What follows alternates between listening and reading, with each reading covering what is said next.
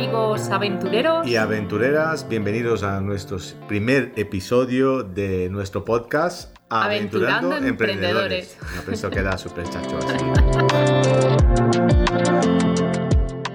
Bueno, bienvenidos, efectivamente, nada, de decir junto queda súper mal, no lo volvemos a hacer. No, no, queda muy mal, queda muy mal. Y este, bueno, este es el primer episodio realmente, porque el primero lo consideramos como piloto. Esto es. Y bueno, queremos enlazar en, lo que y ahondar en lo que nos quedamos en el, episodio piloto. Eh, ¿Por qué hay que arrancar ya? Eso es. Cualquier proyecto, cualquier cosa que tengas en la cabeza, arráncalo, no esperes. Un buen ejemplo de esto es que queremos que, mm, como escuchamos muchos podcasts y tenemos muchísimos ejemplos de, cómo se hace bien, ¿no? y nosotros somos eh, unos pipiolos absolutamente inexpertos, pues no, no, hemos hecho una cabecera, ¿no? La, típica, la típica sintonía chula que siempre diga lo mismo para que la gente eh, se identifique y sepa, a empezar ese podcast que me gusta, pero preferimos empezar, ¿no? Hemos hecho ahí una mezclita con la música subiendo y bajando, muy básico, y luego ya con el tiempo hacerlo, pero ya hemos arrancado. Claro, y luego eh, cuando uno arranca empiezan a surgir ya las, las dudas de cómo tienes que continuar, pero ya estás arrancado. O sea, ya tenemos nuestras primeras seis reproducciones, con lo cual es un logro. sí, porque, mira, para, ir haciéndolo con vosotros y que esto sea la experiencia de cómo se va desarrollando el, proyecto, nosotros hemos elegido para, crear lo que es el audio una aplicación de Adobe, ¿vale? que, se llame, que se llama Adobe Audition, porque ya tenemos pagado una cuenta de Adobe que usamos para nuestros negocios, sobre todo con con Photoshop, con Illustrator y, el Acrobat profesional. Vamos, hay muchas otras que, no son de pago, o sea que podéis investigar porque sí que, sí que hay maneras de crear los podcasts de otra manera que sea gratuita. Sí, de hecho nosotros lo hemos cogido porque ya lo teníamos pagado, ¿no? Y ya lo, lo amortizamos y es una herramienta que de hecho nos sobra pero permite hacer un montón de cosas. El podcast se puede crear también, en, por ejemplo, en Spotify o casi todas de las plataformas, lo puedes crear y tienen su propia herramienta de, mezcla. Y bueno, Fred se ha dedicado de, ayer a hoy eh, a crear el mail, a crear el Facebook, todas las redes sociales, bueno, pues eh, lo imprescindible para arrancar cualquier proyecto.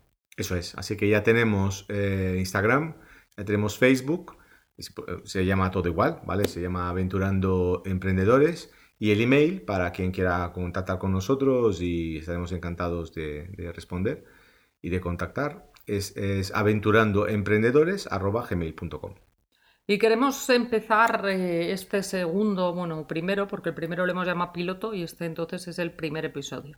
Eh, queremos ahondar y, desarrollar un poco más los aspectos eh, que más nos preocupan una vez que se emprende, que es el fracaso.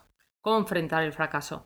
Yo creo que es realmente lo que imposibilita a muchas personas que son eh, potenciales emprendedores a, lidiar con, el inicio de un proyecto. O sea, esta idea que tenemos Fred y yo de arranca eh, cuando tengas los cimientos, pero vamos, de paja, arranca.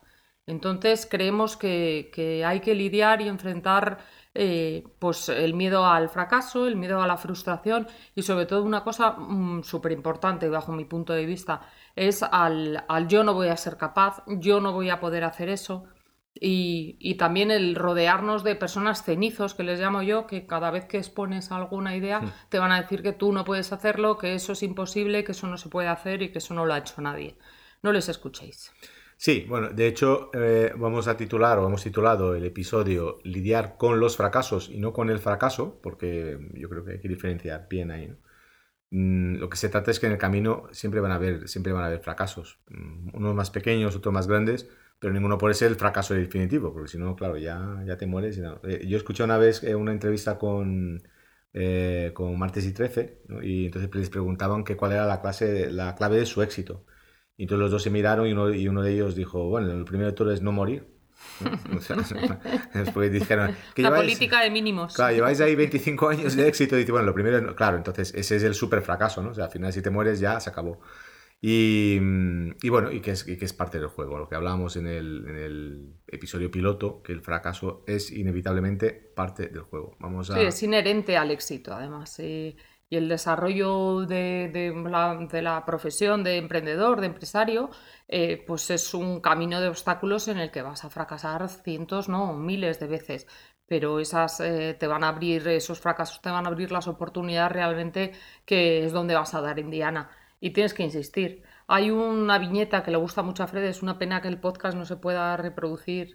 Bueno, pero lo podemos subir luego a, Ah, pues lo podemos subir. a Instagram. eh, Sí. Este tipo de. Para esto, la- mira, las redes sociales a veces mm, eh, pues son un acompañamiento a este tipo de, de actividades, ¿no? Porque nosotros hemos decidido hacer un podcast de audio porque si tuviésemos que hacerlo un, un vídeo podcast, pues nos complicaría muchísimo. Primero, no podríamos hacerlo en cualquier sitio. Tendríamos que estar ahora mismo, pues estamos como en las típicas películas que uno está en pijama, pero con la parte de arriba con la corbata, ¿no?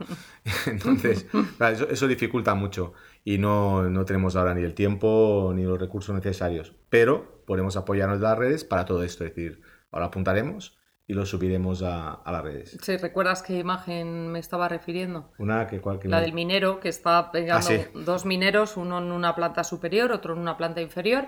El minero de arriba está eh, intentando llegar al diamante, pico, pico, pico, pico, y se ve que el minero de arriba está muy cerquita del pico. Y el minero de abajo, pues está más lejos del pico, del, del diamante, eh, con su pico también. ¿Qué pasa? Que el que está casi llegando al diamante se cansa y se vuelve para atrás. Y sin embargo el otro sigue avanzando. Es decir, que muchas veces esos eh, eh, hay que intentar decir cuando ya digas no puedo más, pues sí que puedes más, porque a lo mejor en el siguiente intento es cuando realmente das en diana. O sea que el no puedo más creo que es realmente el, pensamiento que tenemos que, que eliminar eh, en todos los momentos de la vida de un emprendedor. Sí, además porque eso también hay una manera de verlo muy gráficamente que a veces la diferencia entre el éxito y el fracaso es, es- muy sutil, ¿no? Se ve, por ejemplo, en el deporte de alta competición, la- eh, el que el, el récord man de, de los 100 metros lisos que se lleva la medalla de oro y, y con el segundo es una diferencia de milésimas de segundo, ¿no? O sea, sin duda eso no, ahí no se refleja el esfuerzo, la diferencia que puede haber mínima de esfuerzo durante cuatro años entrenando, eh, al final es nada, pero uno gana y el otro pierde, ¿no? El otro queda segundo. Claro, y además eh, otra cosa importante yo creo que es aceptar el hecho de que has fracasado. No, no meterte en... Vamos a poner el móvil en silencio. no meterte... eh, eh, bueno, la idea en la cabeza de que, de que ya como has fracasado, ya, bueno, además todo el mundo de tu alrededor te lo va a recordar todo el rato, ¿no? Que has fracasado. Entonces intenta no escuchar a la gente, intenta tú ir a lo tuyo, a tu objetivo, que es tu, tu proyecto y no desviar la mirada del proyecto. Esto muchas veces Fred y yo hablamos de que es como una lupa cuando quieres hacer fuego, ¿no? Que si tú eh, no concentras toda la energía del sol en ese rayito que te va a hacer prender el fuego y te desvías, mueves la lupa, eh, te entretienes, al final el fuego no va a prender. Todos tu, tus recursos y toda tu energía tiene que ir enfocada a ese punto que quieres eh, conseguir la llama.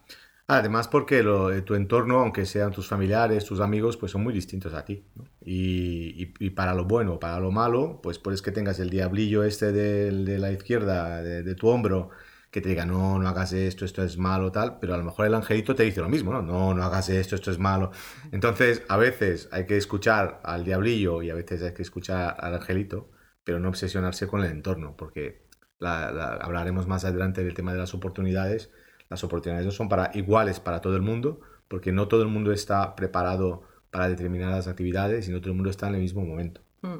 Y hay que aprender a, soltar y dejar ir los fracasos y coger y ponerte a hacer otra cosa distinta eh, dentro de- del objetivo, ¿no? Que el objetivo es mm, materializar tu proyecto y llevarlo a un buen puerto. Pero si ese camino no ha funcionado, no insistas. Déjale ir ese camino. O sea, muchas veces, y hablo también de, proveedores, hablo de clientes, hablo de socios, o sea, déjales ir. Si no funciona, lo mejor es dejarle ir. Eh, hay un ejemplo muy bueno que es como cuando estás intentando sujetar algo que se está yendo, por ejemplo, un barco que lo tienes el cabo atado a la muñeca para que no se vaya, y qué pasa, que cuanta más resistencia opones, más te estrangula la muñeca. Pues suelta el cabo y deja que se vaya ese barco, que ya vendrá otro. O sea, que no, no opongas resistencia. Sí, es lo que llamamos la aceptación, ¿no? Pasa lo mismo cuando, cuando pasa en la vida personal, que pues perdemos a alguien querido o nos deja una pareja, pues el primer paso es aceptar que es así. Mm, O sea, te no- echan de un trabajo, o sea que bueno, al final tiene mucho de, de psicología y mucho de neurociencia el hecho de, de- de cómo, cómo enfrentas, de inteligencia emocional, cómo enfrentas todo el fracaso y cómo, y si sabes enfrentar el fracaso y hacerlo bien, pues con toda seguridad vas a tener éxito. O sea, eso ya te lo adelantamos. Y luego, y luego está la aceptación, pero luego está el otro lado, que a veces mm, cuando uno no acepta, pues alarga, estira y, no deja ir. Y entonces, pues eh, está lo que a nosotros nos gusta llamar el matar a la vaca, que es un, es un cuento que me contó Virginia, que yo no conocía, que es súper chulo y que nos lo va a contar. Bueno, a ver, a mí me gustaría también que luego lo subiéramos a, Facebook, ¿no? Que, pusiéramos eh, el cuento bien contado, porque yo lo voy a contar como, como buenamente pueda. No soy una experta contadora de cuentos, la verdad. Pues es un mago que, un genio, un hombre que llega a una aldea y entonces eh, no tiene dónde dormir, llama a la puerta de una familia y les dice que si se puede quedar a dormir allí unas noches porque no tiene dónde ir. Entonces la familia, pues muy amablemente le dicen que sí, son un montón de hijos, el padre y la madre. Y tienen una vaca de la que viven todos. O sea, todos se alimentan de la leche que da la vaca y la venden la, leche y con ese dinero compran comida y con ese dinero pagan eh, la leña para calentar el hogar. Y sigue tu Frede, que te gusta mucho a ti este cuento. Bueno, pues el caso es que eh, este hombre que era un sabio iba con un aprendiz y cuando se marchan, pues dice que les van a hacer un regalo a, la, a esta familia y, el regalo es que, que, mata a la vaca. Entonces, claro, el aprendiz se queda horrorizado diciendo, pero ¿cómo, cómo has hecho esto con esta gente tan amable que, que, era miserable, pero que nos ha dado todo lo que tenía y, le matas su única forma de subsistencia? ¿no? Y el mago dice que, bueno, que, ahora mismo no lo entiende, pero que en el futuro lo entenderá. Y se van. Y pasan pues dos, tres años, cuatro y, el, y, vuelven a pasar por esa, por esa parte del país y vuelven a visitar a esta familia y, que vamos a verles y a ver qué ha pasado. Entonces, pues ya cuando llegan ya ve que aquello ha cambiado, ¿no? La casa está reformada, pues tienen una furgoneta, eh, pues todo ha ido a, mejor. Y se reúnen con ellos y se acuerdan y empiezan a hablar y, el chico dice, pero es que este hombre mató vuestra vaca. Y dice, claro. Dice, nosotros eh, cuando, cuando pasó, justamente pues nos enfadamos muchísimo, nos desesperamos, pensamos que era el fin del mundo, pero al, no tener ese medio de subsistencia tan básico, tuvimos que buscarnos la vida. Empezamos a ir al pueblo, empezamos a hacer otras cosas y prosperamos. Entonces, a veces tenemos todos, es muy, a veces no, lo identificamos, pero tenemos una vaca que nos impide avanzar, que nos, que nos mantiene vivos, pero nos mantiene vivos con los mínimos. Y a veces hay que matar a esa vaca. Claro, es tiene un paralelismo muy grande con la zona de confort que seguro que todos conocéis y la zona de confort no siempre es buena. O hay, por ejemplo, mujeres maltratadas que viven en su zona de confort, que es con su maltratador, y no son capaces de salir de, ese círculo, ¿no? de ese entorno que a ellos les parece seguro, aunque haya un maltratador dentro, pero siempre piensan que si salen de ese círculo, las amenazas que hay fuera de, de la zona de confort son todavía peores de lo que tienen dentro. Sí, bueno, yo, eh, en el, el, término zona de confort opino que está como mal elegido, ¿no? Porque la palabra confort ahí se, se, confunde. O sea, en la zona de confort a veces no hay ningún confort. O sea, a mm. veces tú estás, puedes estar en una prisión. Hay, hay, hay casos de presos que, que, no querían salir de la cárcel. Bueno, el síndrome de Estocolmo. Ah, sí, exactamente. O sea, que es eso. O sea, gente que está mal, pero dice, bueno, pero ya sé cómo es estar mal y me he acostumbrado. Si ahora cambiar, pues eh, son problemas, hay que enfrentarse a otras realidades. Mm.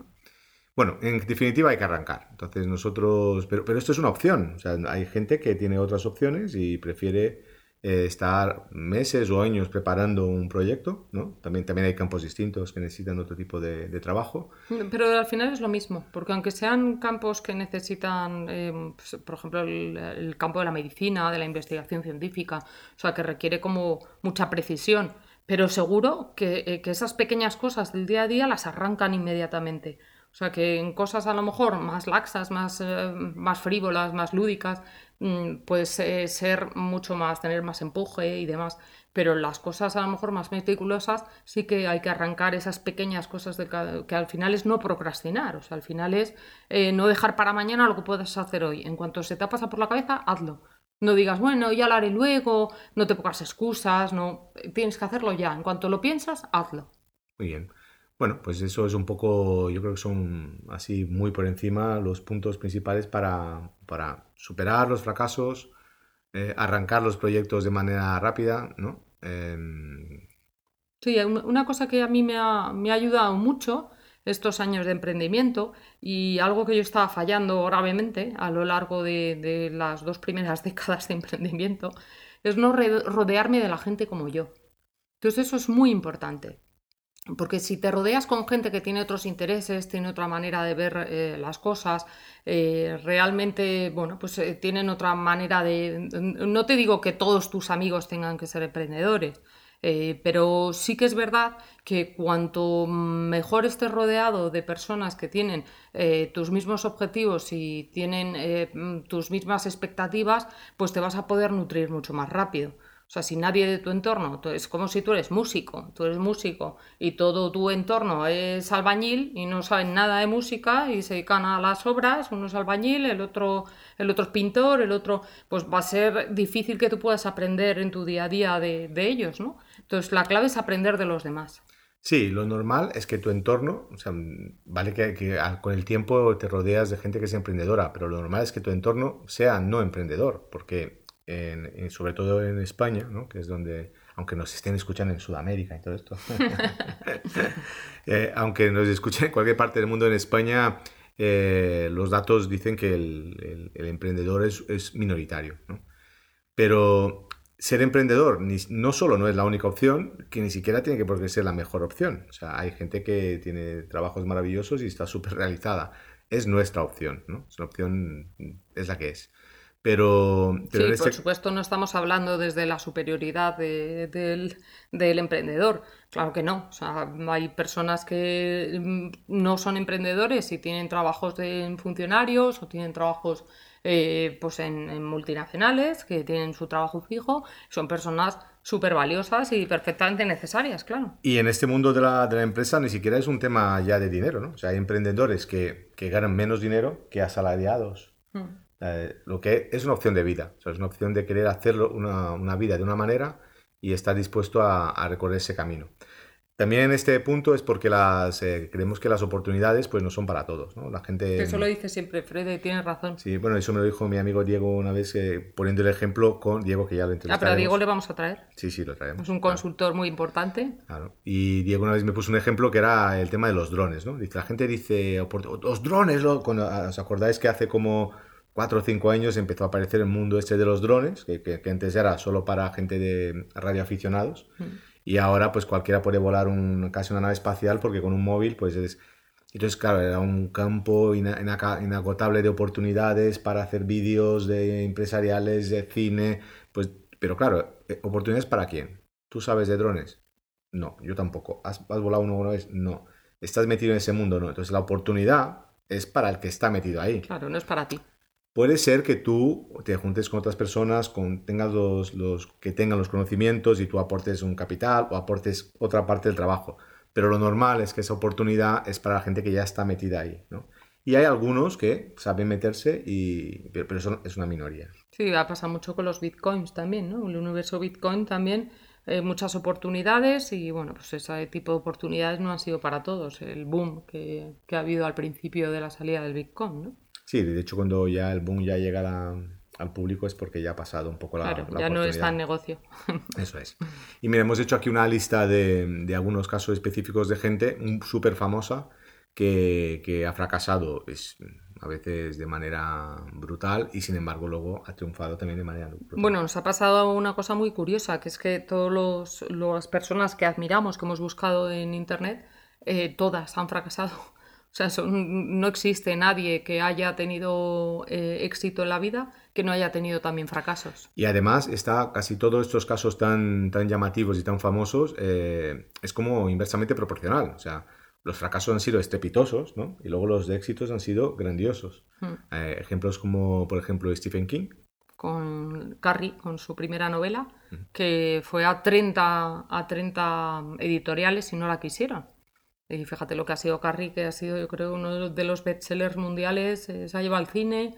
Eh, bueno, increíble el éxito. Ah, ahora más eh, temas más actuales como Jack Ma, que es el, el, CEO de Alibaba. Bueno, pues este hombre, hay, los vídeos están ahí, ¿no? O sea, los vídeos de... Hay vídeos reales de él creando Alibaba en, un, en, una sala así de un, de un de una casa china, pero una casa china que debe ser de un sitio súper rural, o sea, una cosa así como súper cutre, ¿no?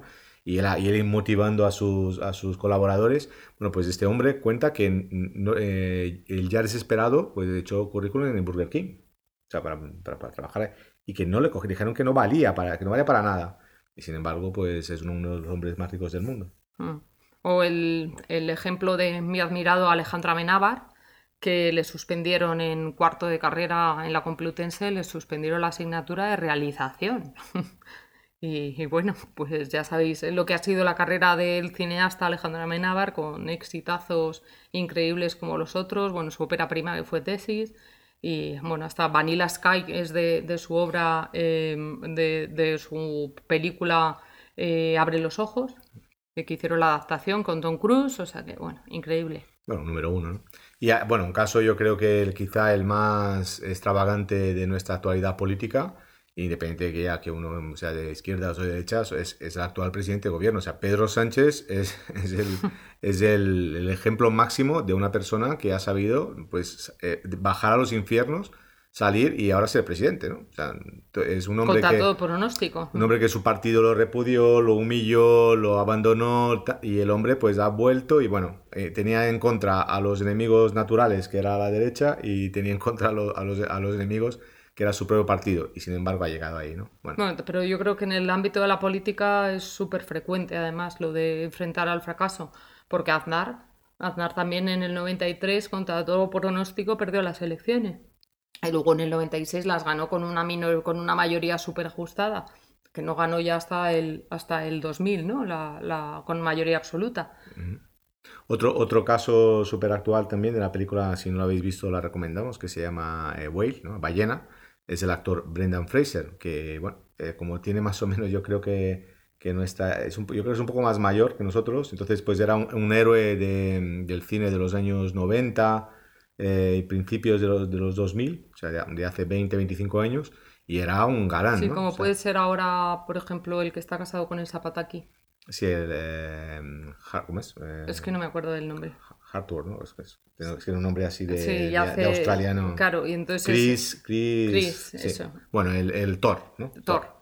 Pues era más o menos así, para que os hagáis una idea, eh, era más o menos como, como... No, era, era el que hacía todas las películas, todas las películas de aventura, esas películas de la momia, y sin embargo luego este hombre desaparece. Mm. Eh, la típica el juguete roto, ¿no? Mm. Que, que, desaparece. Se tira 20 años que... John Travolta le pasó también, ah, que le, Travolta, claro, le rescató Tarantino. Eso es. Y ahora pues acaba de ganar el Oscar, ¿no? O sea, no John Travolta, sino este, este hombre, Brendan Fraser, acaba de ganar con un papel de un hombre con una obesidad mórbida, o sea, una cosa que no tiene nada que ver con lo que era su carrera. Y un peliculón, además un papel dramático que hace increíble. Eso es. ¿Y un par de ejemplos más de mujeres? Pues J.K. Rowling, que es una de las eh, mujeres más ricas del mundo, una de las personas más ricas del mundo. Ha escrito toda la saga de Harry Potter. Y bueno, pues también, ¿no? o sea, no, no quería a nadie su Harry. y, y fijaros lo que ha sido Harry Potter, increíble. Y bueno, una anécdota curiosa también, que, que, como era una mujer, le recomendaron al final cuando ya la editorial le, le cogió, eh, le dijo que le publicaba Harry, eh, pues le dijeron que tenía que ponerse otro nombre, que no podía tener el nombre de mujer porque las mujeres vendían menos libros que los hombres. Entonces llegaron a la conclusión que iban a poner JK Rowling, así no se desvelaba mmm, que había una mujer detrás de Harry Potter escribiendo. Bueno, esa es la, yo creo que eso es un poco la historia de la literatura mundial. Hmm. ¿no? La, la, mujer, bueno, es historia... De, la, de todo, de la ciencia, la... de la música, de todo. Sí, muchísimas mujeres que, que, contra vientos y mareas, pues eran unas cracks, ¿no? Y sin embargo han tenido, bueno, algunas han, han tenido la suerte dentro de lo malo, de, de, poder realizarse por medio de un marido que ha puesto el nombre. Otras ni siquiera han podido hacer nada porque... No, no tenían a lo mejor un marido adecuado que pudiera eh, llevar sus proyectos y sus ideas a claro, cabo. un día podemos hablar de esas mujeres sí. así tan, tan valerosas, ¿no? Que han... Bueno, y la bueno. culpa no era del marido, realmente. O sea, la realidad era que, que, al final la unidad familiar tenía un proyecto, tenía una emprendeduría, algo que realmente iba a, a, iban a poder vivir de ello, y la única manera era que lo presentara un hombre, porque si no, ni siquiera iban a abrir la puerta para escuchar a esa mujer. Entonces el hombre era el que ponía la cara y fin. O sea que en realidad el problema era social, no del hombre que ponía la cara, que, que al final lo hacía por el bien de la familia. Mira, hablando del tema del, del, fracaso, yo hace bastante ya, no sé si eso, bueno, debe estar ahí también. Eh, en Estados Unidos hay una estadística que es que los multimillonarios al menos se han arruinado tres veces, pero ya no hablan de fracaso, hablan de arruinarse, ¿no? Vale, que a lo mejor también el término arruinarse para un multimillonario no es lo mismo que arruinarse claro. para otro mortal, ¿no? O sea, es que, eh, que el yate ya no lo vas a poder sacar tres veces a la semana, sino solo una que los pisos de Nueva York los tienes que vender, pero déjalos de París, ¿no? Pero bueno, hay una estadística que es que todos esos multimillonarios o mil millonarios, ¿no? Pues hasta que han llegado ahí, pues han, han fracasado y se han arruinado tres veces. Además, yo creo que hay ventajas en ser pequeño, ¿no? O sea, cuando eres pequeño tienes dos cosas fundamentales, que es potencia y movilidad, ¿no? Que en términos náuticos, ¿cómo nos lo puedes explicar? Que estos... yo, bueno, yo creo que más que potencia, eh, lo que tienes es versatilidad, ¿no? Es flexibilidad, porque potencia al principio... Porque eres ligero, me refiero. Ligero, o sea, la ventaja... en términos náuticos sería la lancha que coge, mete potencia y, vira. Claro, en términos, en todo lo que es motores, náutica, aunque sea la náutica, eh, la, o tienes potencia o tienes velocidad, ¿no? O sea, no, no se puede tener las dos cosas. O sea, estás con el barco lleno de potencia y para hacer lo que tengas que hacer, ¿no? O un avión, por ejemplo, un avión dice, bueno, estoy volando a mucha velocidad, pero mm, si quiero potencia, entonces si quiero subir, no puedo tener mucha velocidad, tengo mucha potencia. ¿no? Pero lo que queremos decir es que cuando eres pequeño hay algunas ventajas que no tienen los que son grandes. Una, mm, tú te equivocas en, un, en una campaña, en un proyecto, y bueno, cuando tienes una empresa que eres tú y tú solo, o eres tú y tres o dos socios, o eres tú y dos empleados, pues tú decides, ¿no? Y, si te has dado cuenta que te has equivocado, cambias de rumbo, aunque sea 180 grados. Cuando eres una gran corporación, todo es complicado. Cuando dices, oye, es que vamos a cambiar los uniformes de los empleados. Bueno, pues eso si eres eh, telefónica, pues imagínate, ¿no? Bueno, eso, habrá 50 comités, 6 meses para cambiar, para decidir que si se cambia y luego para hacerlo mal. Sí, eh, lo que pasa es que en todo esto es importante no perder el foco lo que hemos hablado antes, el foco es imprescindible no perderlo. Sí, el foco es imprescindible no perderlo, pero también hoy en día hay, hay para todos los gustos. El hombre más rico del mundo dice que tú mm, tienes que usar siempre tu dinero, que nunca uses dinero prestado, ¿no? Y el segundo más rico, que es un poquito más pobre que este, ¿no? Eh, dice que nunca trabajes con tu dinero. Entonces, al final, o sea, hay gente que dice, mira, si vas por la izquierda es el mejor camino, ¿no? Si, si vas por la derecha también es el mejor camino. Lo que está claro es que uno tiene que ver los recursos que tiene, ¿no? O sea, Bill Gates, por ejemplo, es famoso también porque eh, cuando, pues críticos, ¿no? Gente que decía, bueno, es que tú estabas, la famosa frase esta de, tú estabas en la hora, el sitio, el sitio eh, adecuado, la hora adecuada, ¿no? En la persona adecuada en el sitio. Y él decía, dice, sí, es verdad, yo estaba allí. Dice, pero ahí había mucha gente también. y sin embargo, bueno, por, algo fui yo, ¿no? Entonces hay que, tiene que haber algo más. Hay gente que dice que lo importante es ir rápido, ¿no? Tan rápido que, que, que pone como ejemplo, dice que si tienes control es que no vas lo suficientemente rápido. y hay otra gente que dice que tienes que controlarlo todo. Yo creo que, cada maestrillo tiene su librillo y hay mil maneras de, hacer las cosas. Y cada emprendedor también se mueve mejor en un ámbito o se mueve mejor en otro. También escúchate a ti mismo, conócete tú mismo para saber cómo tienes que, moverte. Además, me, acabo de acordar que el otro día me contaste una cosa de Bill Gates que viene, a, que viene que al pelo. Porque es como convertir un fracaso en una oportunidad. Y fue el caso del cocinero Jordi Cruz, que, bueno, pues le reservó Bill Gates para ir a su restaurante. Entonces fue a su restaurante, se sentó y se pidió una Coca-Cola. Él es un adicto a la Coca-Cola. Se tomó la Coca-Cola y se marchó. O sea, imaginaros el fracaso. Porque habían, le, habían cerrado el restaurante. Le habían preparado todo tipo de platos, un menú de gustación de la leche, o sea, increíble todo lo que habían hecho, solo porque venía Bill Gates y el tío coge, se toma la Coca-Cola y se va. Entonces, eh, claro, pues Jordi Cruz, ¿qué hizo? Y el equipo de Jordi Cruz, ¿qué hizo? En vez de ver eso como un fracaso y ponerse a llorar, pues dijeron, pues vamos a transformarlo en una oportunidad. ¿Y la oportunidad cuál va a ser? Contarlo a la prensa. Entonces, ¿qué pasa? Que salió en todos los periódicos, o sea, la mejor campaña publicitaria eh, gratis de la historia de la restauración. Sí, seguramente tuvo mucho más sonoridad que Bill Gates no comiera que si hubiese comido, que sería lo normal, ¿no? Porque seguramente en el restaurante de Jordi Cruz, una noche sí y otra también, y era gente muy famosa. Y entonces llega un momento incluso por un tema ya casi de, de buen gusto, pues no está, hoy vino fulano, hoy vino venga, no dices, ¿no?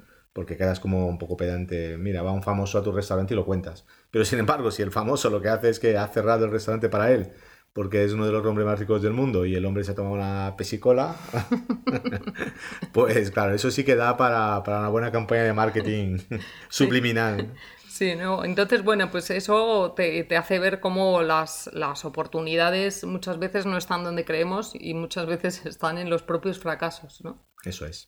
Bueno, y con esto, para ya no extendernos mucho más de la media hora que nos hemos propuesto un poco que dure, que dure cada episodio, que no los episodios de entrevista, porque yo creo que media hora para pues la gente que vamos a traer pues se merece más, ¿no? sí, yo creo que ahí tienen mucho que contar nuestros invitados, es gente con muchísima experiencia y muchísimas cosas que vamos a aprender un montón, nos apetece muchísimo. Bien, entonces lo que hemos, sí que hemos tenido una idea, que también puede que luego no lo hagamos, pero que lo hagamos distinta, pero es ir alternando también unos episodios de, entrevista, con lo, con lo, que estamos haciendo ahora, con unos episodios de actualidad. ¿Eso qué quiere decir? Pues, yo qué sé, esta semana sale el típico tema que, pues, que el, el, sueldo mínimo interprofesional lo van a subir, bueno, lo están subiendo todas las semanas, ¿no? Entonces eso ya no sé si es actualidad o no, pues hablar de, esto, ¿no? ¿Qué, significa para, emprendedores como nosotros que, cuando nos varían el, sueldo, bueno, lo que estábamos hablando antes, si te ah. suben el sueldo y tienes eh, 50.000 empleados es un movidón, porque hay que multiplicarlo por 50.000, pero claro, eres una mega empresa que normalmente tienes unos beneficios brutales. Cuando tú tienes tres empleados o cinco y te suben el sueldo un 10%, pues uno a veces se ve apretado, ¿no? Entonces ver todos los lados de una, de una cosa y de otra. Y con esto, ¿alguna cosa más que quieras para cerrar? Pues que quiero ver qué minutos llevamos, porque es que pues no lo veo. Pues 31 minutos y 40 segundos. Cerramos porque ya, ya es hora. vale, pues lo que hemos prometido es que subiremos a, a las redes. Miraremos cuál es la red que más nos funciona, que aquí yo creo que está por ese Instagram, no, se puede subir a todas, ¿no? Sí, pero bueno, ¿sabes? que sea al final, eso de las redes, siempre hay una red que es más propicia para un sector. Nosotros que estamos ahora en el sector de la moda, la red que funciona es Instagram, sin duda. La gente de nuestra generación, que, bueno, a lo mejor eh, eh, que son de 40 a 50, usa más Facebook. O sea, que también hay target de edad por, por red social. Y sin duda LinkedIn, porque ya que estamos hablando de negocios, ¿no? Claro. Es la, red de los negocios por excelencia. Así que muchísimas gracias por, por estar ahí. Estamos abiertos a cualquier sugerencia, como siempre, a cualquier sugerencia. Ya tenéis el email que es eh, aventurando emprendedores y lo encontraréis también en las, en las redes y lo compartiremos todo. Pues un saludo fuerte y hasta el próximo capítulo de Aventurando Emprendedores.